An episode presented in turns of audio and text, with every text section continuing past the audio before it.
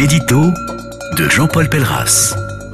Lorsque, lundi, en rentrant de l'école, mon fils m'a appris qu'il ne passerait pas le brevet jeudi et vendredi, car cet examen était reporté en début de semaine suivante à cause de la canicule, je ne l'ai pas cru. Et puis, il y eut une annonce du ministre de l'Éducation nationale qui confirma ce report. Depuis une semaine, et encore probablement pendant quelques jours, c'est la canicule, tous médias confondus, qui fait l'information. Et c'est à grand renfort de spots publicitaires que le gouvernement nous conseille de boire, de ménager nos efforts et de rester à l'ombre. Une telle infantilisation de notre société a de quoi inquiéter,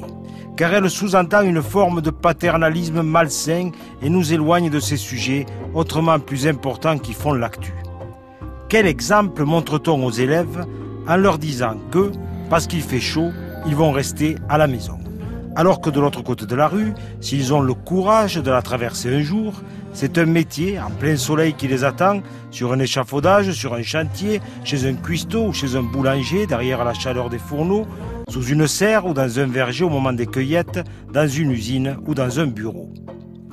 Dans ce parcours initiatique où le gouvernement découvre, depuis les bureaux climatisés des ministères, ce qu'est la réalité du travail, il vient donc de s'apercevoir qu'il risquait de faire chaud en été et surtout, surtout, à Paris. Alors, puisqu'il doit faire chaud dans les salles de classe, que le gouvernement et les collectivités territoriales investissent une bonne fois pour toutes, au lieu de balancer un pognon de dingue dans les hautes administrations et dans le faste immodéré des institutions. Qu'il affecte car l'édifice peut attendre et la bonté n'est pas élitiste, l'argent récolté pour Notre-Dame aux écoles de la République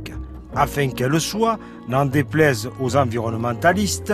équipée de climatiseurs et que l'on aille, s'il en manque, demander un peu plus de sous à Bernard Arnault puisque sa fortune vient de franchir le cap des 100 millions d'euros. Mais surtout, surtout que le gouvernement arrête de nous prendre pour des demeurés qui ne sauraient plus boire quand il fait chaud ou se couvrir quand il fait froid, pour nous faire oublier que si la température monte vraiment dans ce pays, c'est surtout parce que beaucoup ne peuvent plus arriver au 15 du mois.